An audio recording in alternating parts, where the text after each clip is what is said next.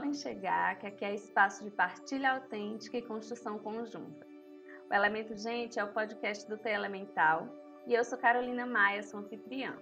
Aqui a gente tece conexões e cultiva a troca respeitosa como caminho de fortalecimento, crescimento e transformação individual e coletiva. Nesse episódio, a gente vai falar sobre um tema super caro para mim, super importante e que tem se tornado cada vez mais falado nos processos terapêuticos, nas redes sociais, mas que é importante a gente aprofundar um pouco, olhar para o que, que esse tema nos traz enquanto possibilidade de autoconhecimento e de crescimento bem fundamentado. Para isso, eu trouxe uma pessoa muito especial para falar sobre a criança interna e os atravessamentos dela aí ao longo da nossa vida e na nossa construção de quem a gente é e das nossas relações. Raquel Savir, bem-vinda! Olá, Carol! Muito bom estar aqui com você. Obrigada pelo convite. E muito bom revisitar toda a minha construção aqui de trabalho interno, antes, né? Trabalho interno e de trabalho como psicoterapeuta, acessando aí a criança interna de tanta gente. Raquel, é um prazer, né, ter você aqui. Foi muito, foi muito legal, né, esse processo em que a gente foi encontrando esses alinhamentos, esses é, encontros temáticos, né, de interesse, de trabalho no consultório com o tema da criança. É, e eu acho bem legal, assim, que a gente possa se trazer enquanto psicoterapeuta, né? Mas que também a gente não esqueça que nada está dissociado, né? Que as coisas estão interconectadas. E eu sei que esse tema também mobiliza muito os nossos processos internos, né? Então, eu queria te convidar para falar um pouquinho de ti, né? Do teu trabalho e é, compartilhar um pouco com a gente o que que te mobilizou a estudar mais, a se aprofundar e a é, trazer para o teu trabalho esse tema da criança. É, então, vamos lá. É, enquanto você, desde, desde, que você me fez o convite, né, eu fiquei me perguntando é, de que lugar eu falaria, de que lugar do conhecimento, por que, que hoje eu tenho um respaldo para falar disso. E aí dei uma visitada em toda a minha história de construção mesmo como psicoterapeuta. É, hoje, as pessoas me conhecem na, nas redes sociais uh, por falar sobre a teoria do apego. É, a teoria do apego é uma teoria que primordialmente vai mostrar a importância da primeira infância, a importância do, do, do, que a gente recebe de cuidados ali no, desde o nascimento, né, ali nos nossos primeiros dois anos de vida, dizendo que a, ali a gente constrói modelos de relação, né, modelos internos de formas de se relacionar e de ver o mundo a partir dos cuidados que a gente recebeu, que a gente vai levar para o resto da vida, para as outras relações, inclusive na vida adulta, se a gente vai achar um relacionamento confiável, se a gente vai achar que o mundo é confiável ele é perigoso, se eu vou ter mais condições de estar em intimidade profunda com alguém ou se eu vou ter medo e evitar, né? É, e então hoje as pessoas me conhecem é, a partir dessa fala da teoria do apego, que é foi criada por John Bowlby, aí na época do pós-guerra, na década de 50, e que hoje ela é uma das teorias mais, é, digo que aprofundada nos estudos pós-bobianos com a neurociência, com, tem muita coisa que está sendo uh, comprovada né, do, dos estudos dele agora. Tem muitos estudos longitudinais que podem comprovar já como adultos, né, que foram estudados desde a infância. Então, é, ela é uma teoria que não dá essa robustez. Mas a minha formação primeira, né, assim, enquanto terminando psicologia, eu estava estudando uma pós-graduação em psicodrama. Não sei se você conhece o psicodrama. E lá no psicodrama, é, a gente estuda o Moreno, E Moreno, ele, Moreno é bem desconstruído, gente. Moreno, ele, ele começa a criar a, a teoria né, dele a partir da observação de crianças.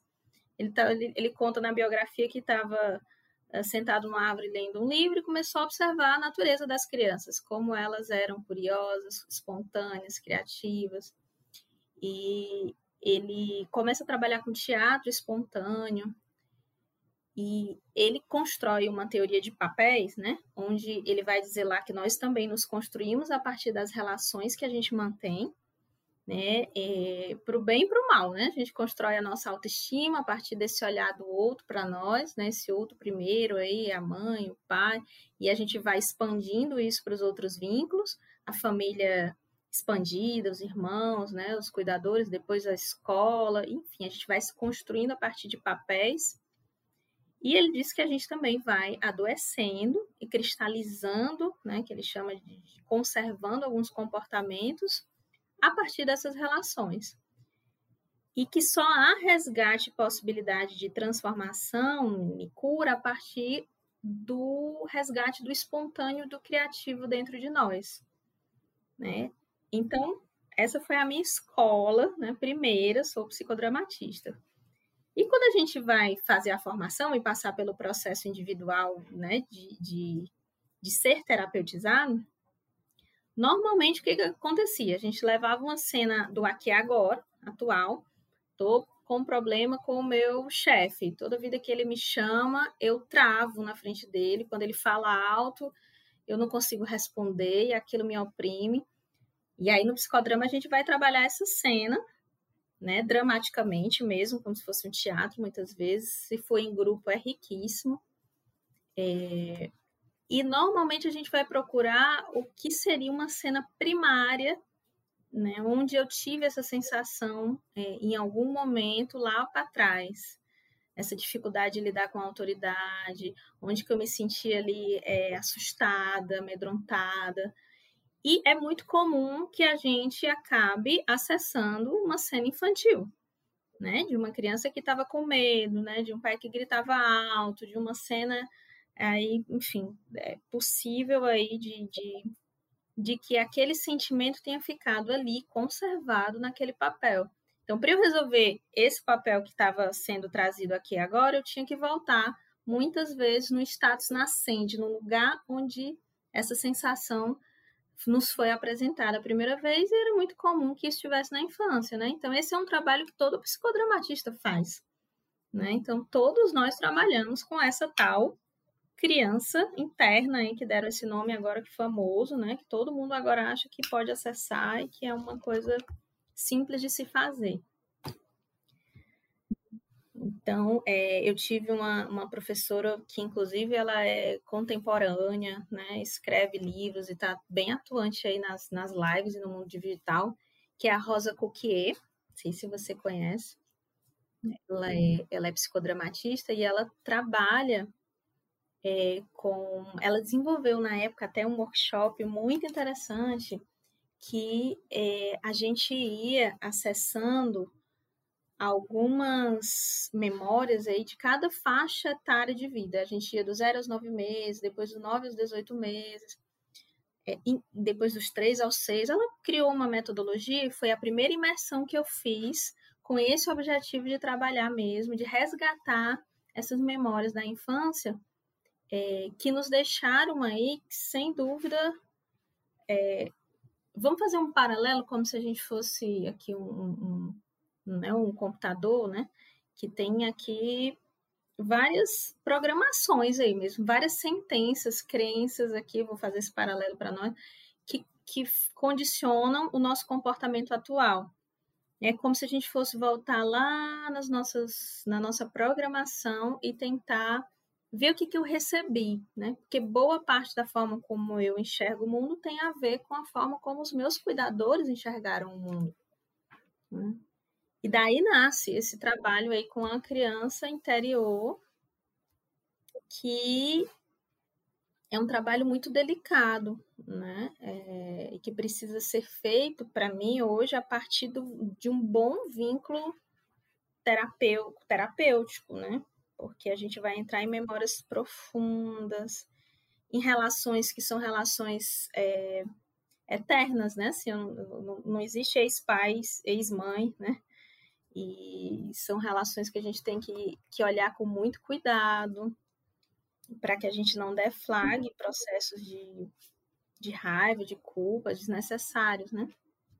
E irresponsáveis. Sim, enquanto você falava, né, Raquel, eu fui aqui é, refletindo, né, e mais uma vez constatando do quanto é importante a gente lembrar que esse não é um processo simples, né, porque a gente está falando não só de um sujeito individual, né, não é um processo é, apenas isolado, mas a gente está falando da construção de vínculos que são vínculos muito estruturantes e muito primordiais, né? Então, é, naturalmente, falar sobre essa, é, essas marcas, né, esses registros da criança que nos acompanham para toda a vida, é falar sobre as primeiras relações, né? É olhar para como eu me construí a partir desses primeiros olhares e o que que eu levo disso para as relações. E desse ponto de vista, é, não dá para a gente falar num processo finito, né? De cuidado com essa criança. É um processo maturado sempre, né? Na existência e nas relações que a gente vai experimentando. É isso? Sim, é isso sim. É... E eu diria que você usou muito a palavra processo, e eu quero ressaltar exatamente essa noção que precisa ficar claro que é um processo, é não é um processo rápido, porque hoje me preocupa muito a banalização do termo criança interior, criança ferida, e das pessoas que decidem trabalhar como, como terapeutas da criança interna e, e saem usando muitas técnicas. É, às vezes, inclusive, já recebi pacientes é, que fazem esses trabalhos de imersão em coachings, é, que são encontros de um final de semana, e aí tem uma vivência, vamos lá fechar os olhos, olhar aqui para sua criança.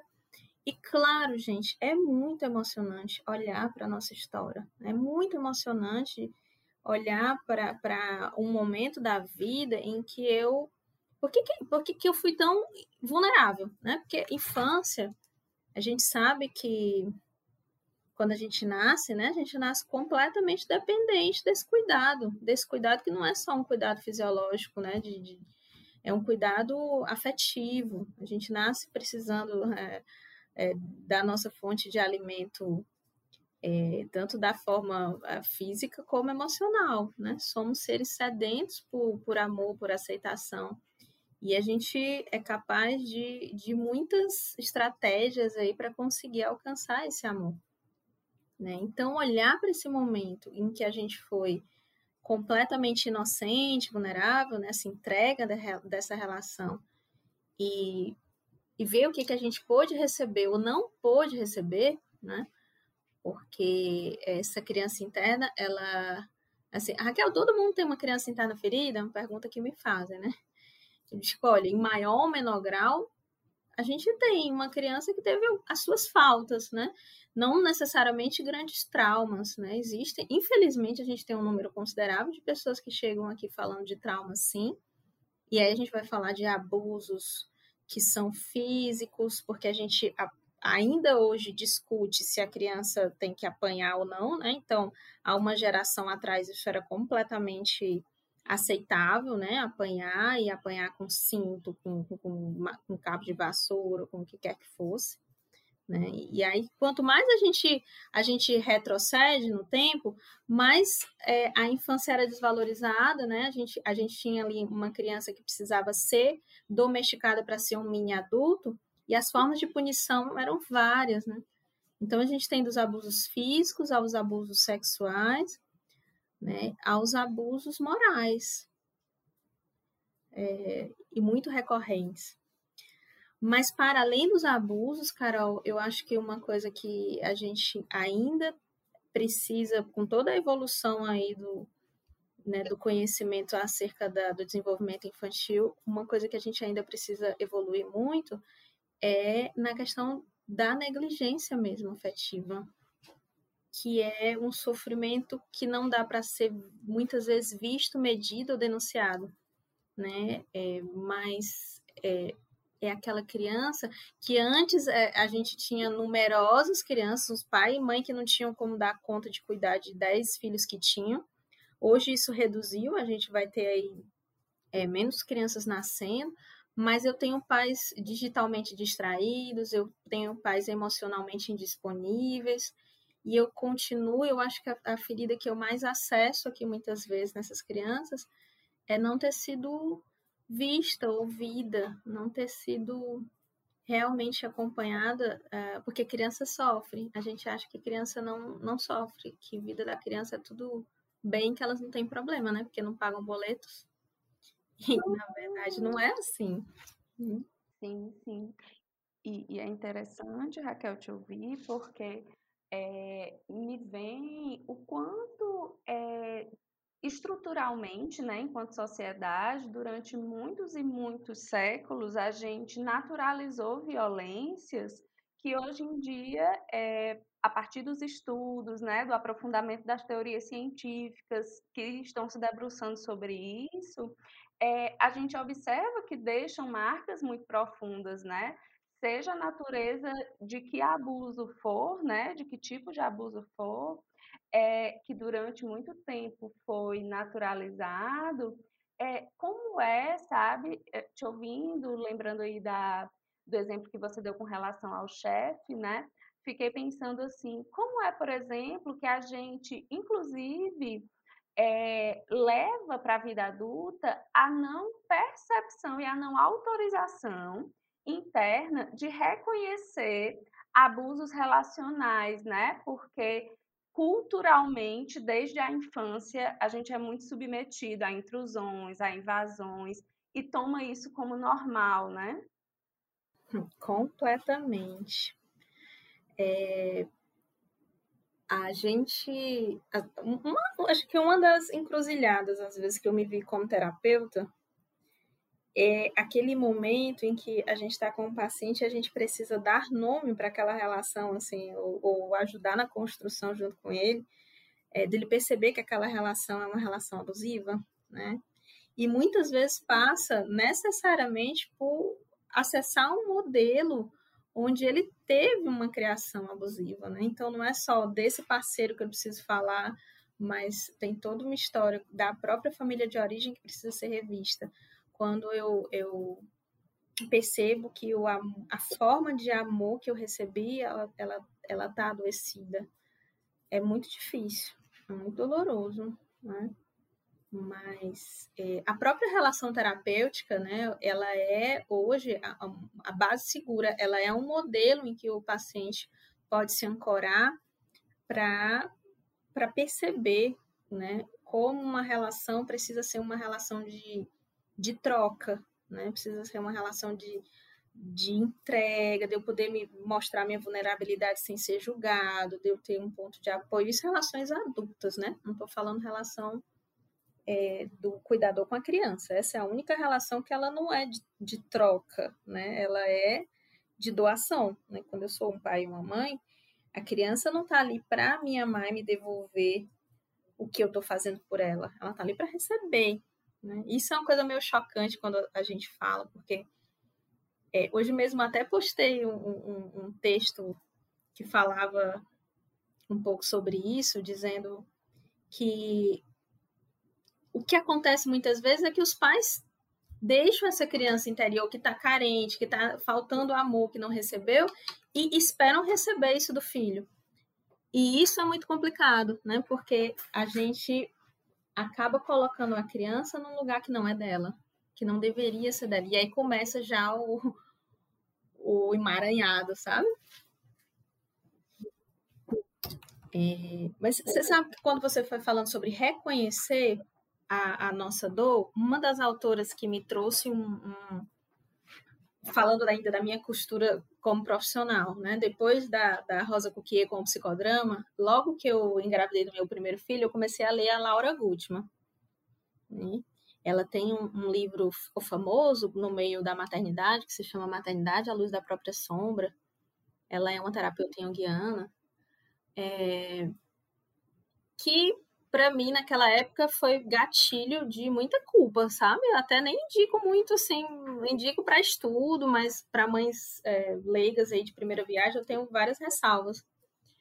É, mas ela ia falando da fusão da criança, a criança como espelho do estado emocional interno daquela mãe. Na época eu trabalhava com crianças e aquilo fez muito sentido para mim, como que aquelas crianças fusionadas, né, naquele primeiro momento com a mãe, é, mostrava se a criança chorava demais, se a criança não chorava, se dormia demais ou de menos, por que, que isso tinha a ver com o estado emocional interno da mãe. E eu sou muito curiosa e autodidata. Eu comecei a comprar os livros, os outros livros da Laura Gutman, e elas têm alguns chamado O que, que eu fiz com. O que fizeram comigo na infância, o que eu fiz com isso. Enfim, ela criou uma metodologia chamada é, de biografia humana, onde ela até treina os, os alunos dela, as pessoas que, que compram a formação dela, a, a criarem uma espécie de anamnese investigativa é, e ela vai falando que encontra divergências entre o que eu estou narrando da minha história. Né? Ah, não, como foi sua infância? Foi, foi, foi boa, foi tranquila. Né? E muitas vezes ela vai percebendo que essa narrativa é uma narrativa que a gente, que essa pessoa recebeu dos pais. Né? Como era a sua relação com meu pai? Ah, meu pai era péssimo, era ausente. Tá, mas essa visão é sua ou da mãe, né? É, tem um livro, inclusive, dela que se chama O Poder do Discurso Materno ela vai fazendo um convite para você olhar para a sua história a partir da sua própria visão. Então, o paciente dizendo, ah, minha infância foi ótima. E seus pais? Ah, eles trabalhavam de manhã, de tarde, de noite. Tá, e você ficava com quem? E você sentia alguma espécie de, de... Se sentia sozinho? Sabe quando a pessoa vai se dando conta de que é realmente... E vai começando a acessar devagar algumas histórias em que precisou, em que não não né, não tinha com quem contar, não, não correu para pedir ajuda, e aí finalmente vai podendo construir a sua própria biografia, vai vendo que aquele pai tinha é, problemas em relação ao casamento, que ele era um marido péssimo, traía a mãe e tal, mas que ele não era um pai ausente, que eram papéis diferentes, e aí vai podendo reconstruir a relação com esse pai a partir do olhar de filho e não é, do olhar da mãe, né? Enfim, estou dando esse exemplo que é bem clássico, mas é, essas questões de gênero aí que atravessam, né? É bem a, a Laura Gutman traz esse, esse trabalho que me ajudou um pouco, né?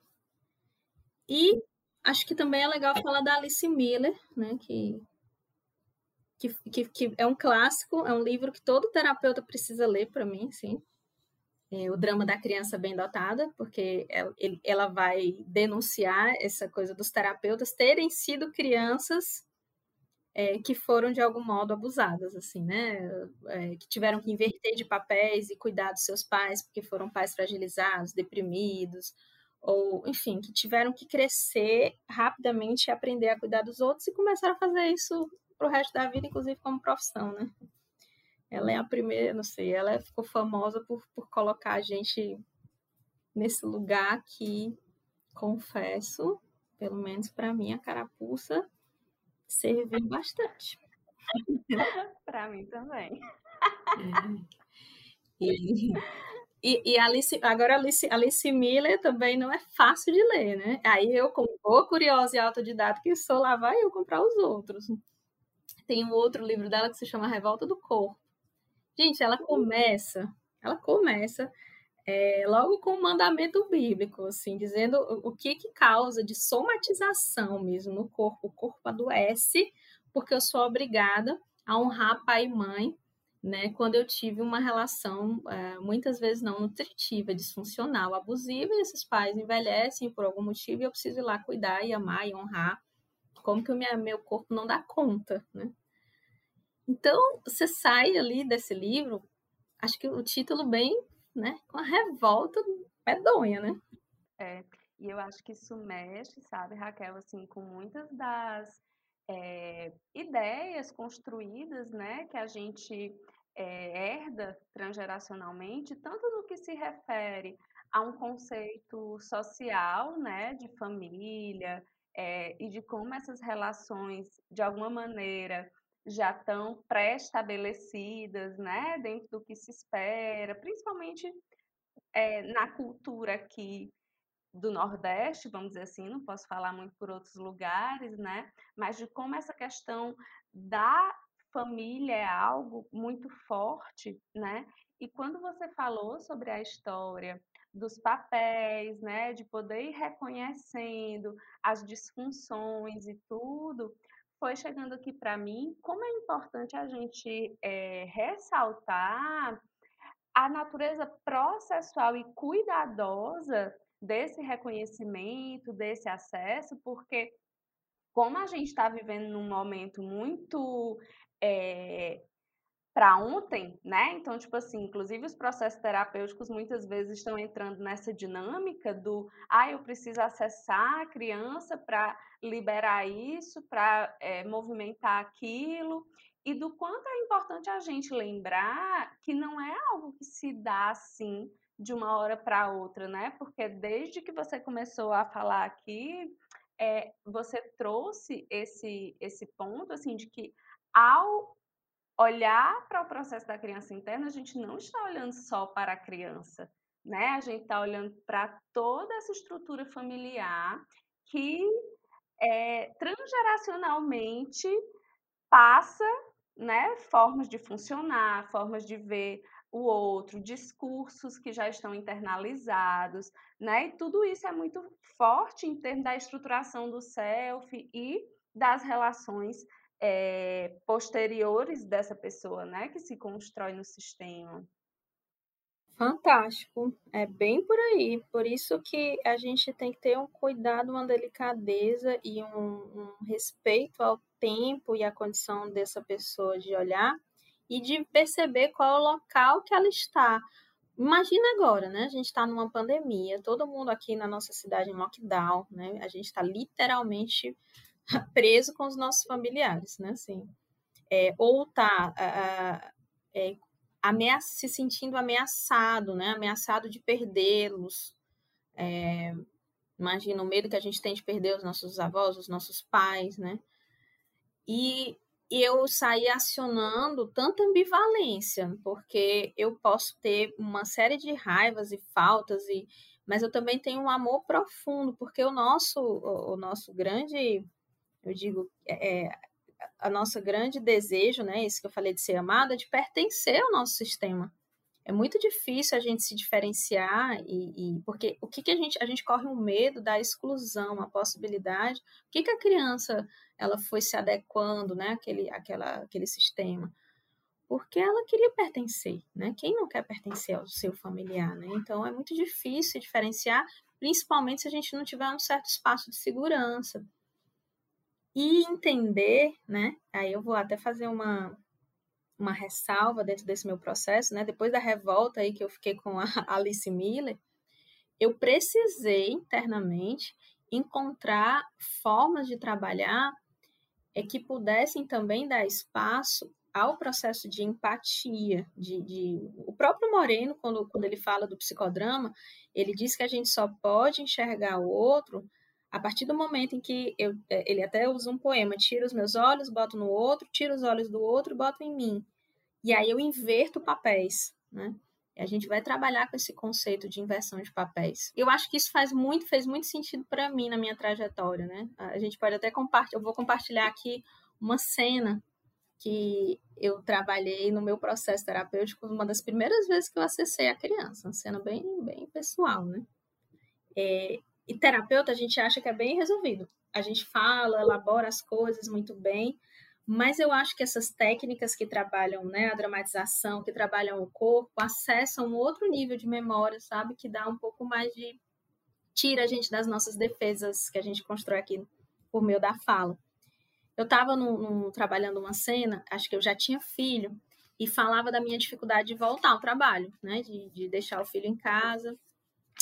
E aí a minha terapeuta disse assim: é, volta para uma cena, que cena isso te leva? Não sei o que. Aí eu voltei para uma cena na infância, onde eu estava no transporte escolar, devia ter uns cinco anos, e olhava pela janela, aí via o meu amiguinho com a mãe dele segurando o guarda-chuva dele lá, que estava no sol, não estava chovendo, mas era para o menino não pegar sol. Aí ela entregava a lancheira, botava a mochila dele nas costas e dava um beijinho. E eu comecei a chorar, chorar, chorar o caminho inteiro. A minha colega olhava e dizia: O que foi? O que foi? Veio a, a, a professora, o que foi? E eu não conseguia dizer para ninguém o que foi. Anos depois, já com mais de 30, mãe, eu acessei essa cena e pude me dar conta que aquela criança chorava porque queria ter uma mãe que tivesse ali presente, botasse né, o guarda-chuva e a lancheira. E minha mãe trabalhava em tempo integral, saía muito cedo, voltava muito tarde. E eu não tinha esse cuidado. Né? E aí foi que eu fui percebendo que é, a partir daí eu queria poder dar isso para o meu filho, mas desse nível de consciência eu não precisaria achar que obrigatoriamente eu tinha que dar, que eu tinha que ser diferente da minha mãe. As coisas, é, tomando consciência, essa criança interna ela não age por mim, se eu quiser ficar em casa e poder dar, né, segurar o guarda-chuva para o meu filho pegar o transporte, eu vou fazer. Mas eu não vou fazer do lugar da culpa, nem no lugar da, da dor, da carência, de não poder sentir isso, porque essa ferida é minha, não é do meu filho. Hum, isso é uma coisa interessante. Eu preciso reconhecer minha ferida para eu parar de ser essa criança, né? E, eu, e aí comecei a olhar para outros aspectos da minha, né, da forma como a minha mãe cuidava de mim, mesmo não estando presente. E aí a gente vai fazendo alguns reparos nessa história, nessa sentença, sabe? É muito interessante. E se eu, de repente, tivesse um bate-papo com esse menino hoje, de repente ele podia chegar e dizer, Ave Maria, não aguento, todos os meus amiguinhos iam para o transporte sozinha, minha mãe ficava lá, segurando meu guarda-chuva, não me deixava em paz. então, é, é, é eu estou colocando isso porque a gente não tem um modelo único e certeiro de criar um filho que vai dar certo, né? Assim, passa por muitos atravessamentos culturais, sistêmicos, individuais, sabe? Sim. Isso me lembra uma coisa que a gente estava é, conversando aqui antes, né, de começar a gravar, que é justamente quando você falava, né, de que não existem é, pais perfeitos, né? De que no processo de introdução dessa criança nas dinâmicas relacionais, sempre vão existir faltas e excessos, né? Isso é, é muito importante quando a gente olha para a riqueza e para a necessidade de cuidar do processo individual, no sentido de que, ao olhar para as minhas feridas, que fazem parte da minha é, dinâmica relacional, eu tenho condições de acessar a potência, né, que pela maneira como eu fui aprendendo a ser, é, possa ter ficado suprimida, possa não ter sido vista, possa não ter sido valorizada, né? Mas é como você trouxe muito bem. Essa é uma ferida que eu só vou ter condições de cuidar à medida em que eu vou me. É, como é que eu posso dizer? Me paramentando de recursos, né? Para dar conta de olhar para isso, né? É bem isso. A gente não tem é, esse modelo de pais e mães perfeitos, ainda bem, porque a perfeição seria um, uma grande ferida, porque seria inatingível. Então, imagina eu crescer é, com um modelo inatingível é, já é um peso suficiente, né? Assim, eu, eu, trabalhar que eu nunca vou conseguir chegar perto do que foram os meus pais, né? Então, até é, é, pais que buscam a perfeição, né? Isso não é bom para os filhos, não vai ser bom. Vamos falar um pouquinho do que, que a teoria do apego me trouxe de classificação. É, ela vai ensinar para a gente, a teoria do apego, que todas as crianças, né, é do humano a necessidade de apegar-se se eu não tiver alguém que cuide de mim, alguém que eu possa depender, eu não sobrevivo, né? Então, é, é faz parte da natureza humana é, emitir comportamentos de apego. Comportamentos de apego seria aquilo que eu é, faço para conseguir a proximidade dessa pessoa que me garante segurança, certo? Então, eu gosto, eu gosto muito da linha da teoria do apego, porque desmistifica e coloca bem no concreto qualquer. É, eu, eu, nem precisa ser só o, o, o, animal, o ser humano, mas qualquer animal, a teoria do apego ela é usada, é, é, estudada também no viés da etologia, né? E os animais no reino aí, os mamíferos, os, as aves, enfim, os animais possuem esse, esse mesmo instinto de sobrevivência a partir do apego. Então, se eu vejo ali um, no, no, em todas essas relações humanas, é, quando o bebê chora, ele chora para que essa mãe se aproxime e possa regular ele internamente, se ele está com fome, se ele está com frio, é, ou se ele está com medo. É, então, se esse, essa, esse bebê ele tem as suas necessidades atendidas, a tendência é que ele emita cada vez menos esse comportamento. Ele não vai precisar é, chorar mais se quando ele chorou, mas já chegou, já deu, já deu a comida, né? E aí vão se instalando os primeiros modelos operacionais internos, né? Se uma criança ela, ela tem uma, uma sintonia com, essa, com esse cuidador, que é responsivo, que está ali atento às necessidades e respondendo de forma coerente, ela vai desenvolvendo um apego seguro e ela cresce sabendo que o mundo é confiável, que as relações são confiáveis, que ela pode errar sem medo de ser é, exposta, vulnerabilizada, sem ser abandonada, ter esse amor ameaçado, né? Então, ela, ela não tem tanto medo de, de viver as relações, né? E muito menos de passar por términos de relações, porque ela sabe que ela sobrevive, ela desenvolve uma resiliência, né? Ela sobrevive aos términos de relações. Até a forma como ela lida com o luto ou com um momento pandêmico desse é diferente. É como se ela tivesse segurança do que ela é, do lugar dela no mundo e na, na, nas relações que ela mantém. Mas muitas vezes vamos imaginar que essa, essa criança não tem essa, esses comportamentos atendidos. Ela é, chora e tal, e ela, ela vai aprendendo, né? Deixa ela chorar lá para ela crescer, deixa ela chorar que ela para, né? E vai sendo ensinada a engolir esse choro. É, vai sendo ensinado que essa coisa de mostrar essa vulnerabilidade, de pedir, de não se bastar, é algo vergonhoso. Aí a gente vai desenvolvendo um estilo aí de, de, de apego evitativo, que a gente chama ansioso evitativo, né? Onde eu evito entrar em contato com essas emoções densas, essas emoções de, abre aspas, fecha aspas, fraqueza. E aí vou colocando um lema de eu preciso me bastar, porque não vou ter ninguém para pedir no mundo. Então são pessoas que vão ter muita dificuldade em entrar em intimidade profunda com alguém, né? Vão ter muita dificuldade quando se tornam pais ou mães, porque aí é aquele serzinho que depende de mim absolutamente. E eu não fui adaptado a isso, a essa entrega, né? Então, de onde é que eu vou tirar isso? É muito angustiante, porque você pode querer ser um pai maravilhoso, entrar no conexão, porque você leu o livro tal, viu o vídeo tal, mas internamente eu não tenho esse modelo regulado. Né? É, ou vamos supor né, que é, eu fui esse bebê que chorava e eu tinha um, um pais inseguros, né, ansiosos ali, que, que queriam sempre é, me dá muito, não deixar que eu sofresse. Eu caí no chão, o pai corria lá e, ah, não pode, machucou e fazia aquela coisa maior, às vezes, do que ela, do que ela realmente era, né? Tinha dificuldade de entregar esse filho para autonomia, né? É, aí eu vou ter uma, uma insegurança, né, que chama de ambivalente, resistente, é, e essa pessoa vai construindo o self como se ela não tivesse força de ir adiante na vida sem essa figura de cuidado. Que essa figura precisa me dizer tudo que é certo, tudo que é errado, né? Eu, eu não vou aprendendo a confiar em mim, né? E é o que a gente às vezes confunde com, a, com achar que apego é dependência, né? É, talvez o, o, o, apego inseguro, ambivalente, esse que eu estou falando, seja mais parecido com essa pessoa que acaba se tornando um adulto muito dependente. Mas esse é um tipo de apego inseguro. Né?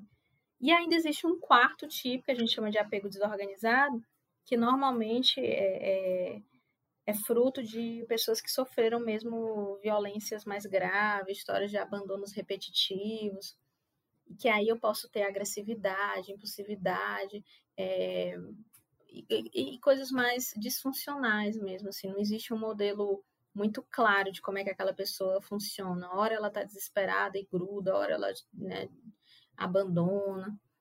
E, são assim, esses os modelos de apego. O que que acontece? Nós adultos, como é que a gente vai saber qual é o nosso? Quando a gente está numa situação de estresse ou risco. Os comportamentos de apego eles aparecem quando a gente está com medo, quando a gente está assustado, quando a gente está ameaçado de ser abandonado, quando a gente sofreu uma grande perda. Aí a gente acaba mostrando qual é a nossa tendência. Será que a minha tendência é me fechar em mim? Ou será que eu consigo pedir ajuda a alguém? Ou será que eu entro no desespero sem deixar que as pessoas saiam de perto de mim ou alguém específico, porque eu acho que se ela sair eu não dou conta? Né? Aí eu vou tendo uma ideia de qual é o meu modelo, entendeu? Um pouquinho do que a teoria do apego me trouxe, né? De... E aí, como terapeuta, eu vou trabalhando também aí, é, não só de forma psicoterapêutica, mas até pedagógica, assim, né? De, de poder mostrar um pouco para esse paciente que defesas ele construiu, né? E imagina isso num casal, né? Se eu tenho uma pessoa com apego inseguro, né, evitativo, junto com uma pessoa com apego inseguro ambivalente, né? Um dizendo, por favor, eu preciso de espaço, e o outro dizendo, não, gruda aqui em mim, senão eu não acredito que tu gosta de mim, né? É, quando a gente vai conhecendo a história de um, a história de outro, a gente vai podendo mostrar, olha, né, essa pessoa é, é, funciona assim, essa pessoa precisa mais disso aqui, né? Ou olha, você tá vendo, você pode. O grande objetivo do trabalho com a criança interna é que a gente saiba reconhecer as nossas faltas e não saia transferindo ela para que outros consigam suprir, né? Eu preciso olhar o que a minha criança está né, tá precisando e, e, e colocar ela no meu colo e dizer, eu vou te dar, né? Deixa eu te dar o que tu precisa. Porque senão eu saio dependendo do jeito que, né, dos pais, aí eu escolho parceiros e vou, vou colocando, vou pesando nas relações, né? Então é isso, né? É, eu gosto de dizer que, que a maternidade, a paternidade é, é, muito transformador a partir do momento em que a gente a criança faz com que a gente olhe para a criança que a gente foi, inevitavelmente. Né? Assim, não tem. Se eu quiser embarcar nesse processo de forma consciente, eu vou precisar olhar. E aí não tem livro que resolva, sabe? Posso ler o melhor livro sobre paternidade e maternidade. O que vai fazer a diferença é que eu mergulhe nesse processo da minha própria história. Sim, perfeitamente.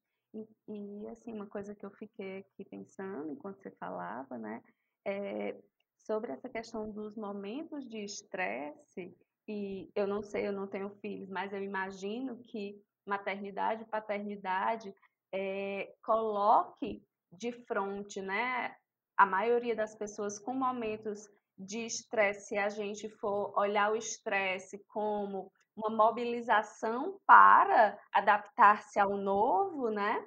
É, eu fiquei pensando aqui, não não tem como, nesses momentos de, de desafio, vamos dizer assim, é, a gente não acessar a emoção, né? Quando você falou do medo, é, enfim, da ansiedade, né? E aí eu aqui pensando, né? É, a emoção é, na intensidade do tamanho que vem diante das situações é o que muitas vezes no, nos mostra e nos leva a contatar e a acessar a maneira como essa criança foi é, se compondo nas relações, né? Porque quando a gente consegue racionalizar do ponto de vista do adulto, é, muitas vezes a gente vai encontrando justificativas, né? Vai encontrando meios adaptativos de, entre aspas, controlar, né, é, a nossa atuação nas dinâmicas relacionais. Mas quando sob estresse, quando sob emoções fortes, e a gente é, é invadido, vamos dizer assim, né, por aquilo que se sente, a criança está falando, né? E aprender a ouvir é muito importante, né? Porque é só assim que a gente tem condição de cuidar, né? Isso, isso mesmo, porque o objetivo não é que a gente não tenha mais essa criança interior, né? A gente vai precisar ter sempre ela ali ao nosso lado. Eu acho que o objetivo maior é que ela não tome as decisões da nossa vida. Ela não tome as decisões sobre como nós vamos estar nas relações. E se ela tomar as decisões, ela é uma criança, né? Ela tá com medo, ela tá carente, ela tá assustada, ela não quer. Imagina o quanto, eu sei lá, tô trabalhando uma pessoa que teve uma, uma infância cheia de regras e autoritarismo e hoje é um adulto que precisa chegar no resultado, mas que tem horror a isso. É, a gente precisa, olha, não é mais, agora é você quem escolhe, é você quem constrói, você é um adulto, senta tua criança no colo, diz a ela, tá tudo bem agora eu colocar disciplina na minha vida, né? É, e aí eu, eu começo a ser protagonista, eu adulto. Então, é, é, exatamente isso. Eu permitir que a minha criança não, não, não esteja mais no controle, na tomada de decisão, mas que ela esteja comigo. E ela só vai ser desse controle quando eu cuidar dela, fizer acordos com ela, é, dê mesmo esse colo que faltou a ela. Sim, sim. E é por isso que, de alguma forma, né, Raquel, eu fiquei aqui lembrando dessa, dessa premissa básica da Gestalt, né, que é a experiência. É, é muito, me parece muito importante a gente é, sedimentar, vamos dizer assim, de que essa consciência ela vai se dando à medida em que a gente experimenta e se propõe a olhar para essa criança de um lugar mais observador, né? E que de fato, como você falou no começo, né? Isso é algo que vai pedindo tempo, que vai se dando no processo em que a gente vai entrando em contato com isso. Não dá para ser magicamente, né? Uma cura não, não é mágica, não, não é rápido. Vamos curar aqui no, num workshop. Eu acho que pode abrir a percepção de que tem muito mais, né? Assim, dar um gosto para a gente buscar esse, esse cuidado de forma mais continuada. E é, quando, quando eu criei o meu Instagram, é, que se chamou A Base Segura, foi com essa ideia, né? Eu falava muito sobre maternidade, mas eu queria muito que as pessoas percebessem que ali não era um lugar só para falar de, de, primeira infância. E, e, acabei que a minha fala traz muito da, da minha experiência enquanto adulto acessando essa criança. Eu fiz um, um, um livrinho recente, um livrinho, um textinho, né? Falando sobre a minha relação com a minha filha. E eu resolvi distribuir ele digitalmente. Ele tem um áudio, né, que, que acessa um pouco dessa conexão com a criança. E foi muito legal receber é, muita gente falando que tinha acessado, não, não tinha filhos, mas que tinha acessado os cuidados que a própria criança interna tinha recebido. E tinha podido abrir os olhos, perceber que ela precisava receber esse colo. Né? E, e é isso, assim, Acho que em qualquer idade nós precisamos de uma base segura, precisamos olhar para essa criança e acolher, sabe? Essa é a minha missão aí. E levar a teoria do apego para trabalhar preventivamente, né? Eu queria deixar essa mensagem, assim, trabalhar preventivamente, porque às vezes é, acontece de pais terem a vontade de, estar mais próximo, de darem esse aconchego, mas a cultura não permitir né? E, e aí, quando eu chego com conhecimento científico dizendo que as necessidades satisfeitas da infância tornam adultos mais fortes e não adultos mais dependentes, isso transforma, o, isso libera, sabe, essa mãe para poder é, não se culpar, né? Incrível isso, mas ainda é real. E não só essa fala, a gente fala muito essa mãe, mas cada vez mais tem chegado homens e pais querendo, sabe, tá é, vinculando e se tornando sabe, essa figura central de apego para as crianças. Isso é incrível, eu acredito nisso. Sim. E eu acho isso muito legal, né? Assim, porque quando a gente fala é, dessa mensagem que você traz e dessa possibilidade, inclusive, de pensar e, e praticar, né?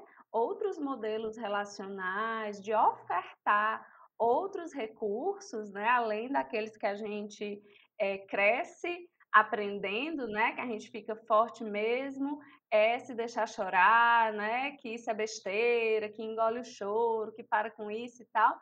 É, a gente está construindo bases, como, como você muito bem falou, né, para uma sociedade diferente, porque se a gente lembra que os adultos de hoje são as crianças que passaram por uma educação é, muito punitiva, né, a gente está vendo aí o resultado né? Então eu acho que é uma transformação profunda que se abre como possibilidade a partir dessa tua fala, né?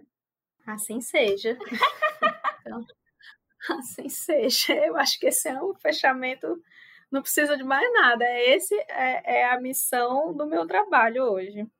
Muito massa, muito massa. Aí eu fico super grata, Raquel, assim, foi uma troca tão, tão, é, para mim, é, tem um, uma sinalização muito legal de quando a gente fala sobre é, temas que são profundos, que são complexos, que tem tudo para serem pesados, mas que a gente fala sobre eles de uma forma leve, né? E eu acho que isso também é, reflete essa potência, né, que a gente falou antes de gravar, de acessar essa criatividade, de acessar essa espontaneidade da criança, que é justamente atravessar essa dança da vida, né, de uma maneira é, bem sedimentada, de uma maneira sustentada, segura. É quando a gente vai aprendendo que é possível abordar, inclusive, o denso de um lugar de potência, né?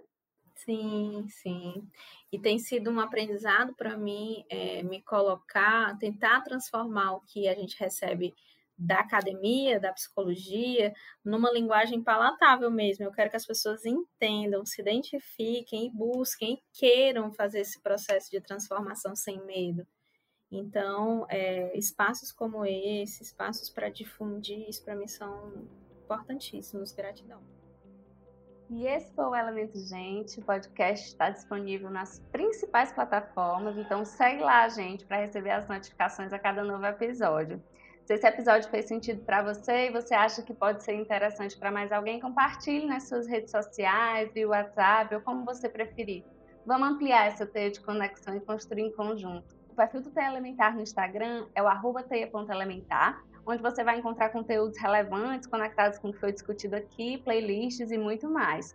E para seguir a Raquel lá no Instagram e conhecer mais do trabalho dela, é só ir no arroba uma base segura e lá você vai poder acessar muito conteúdo legal sobre maternidade, paternidade, teoria do apego, criança interior e muito mais. Muito obrigada por ficar com a gente até aqui e até a próxima.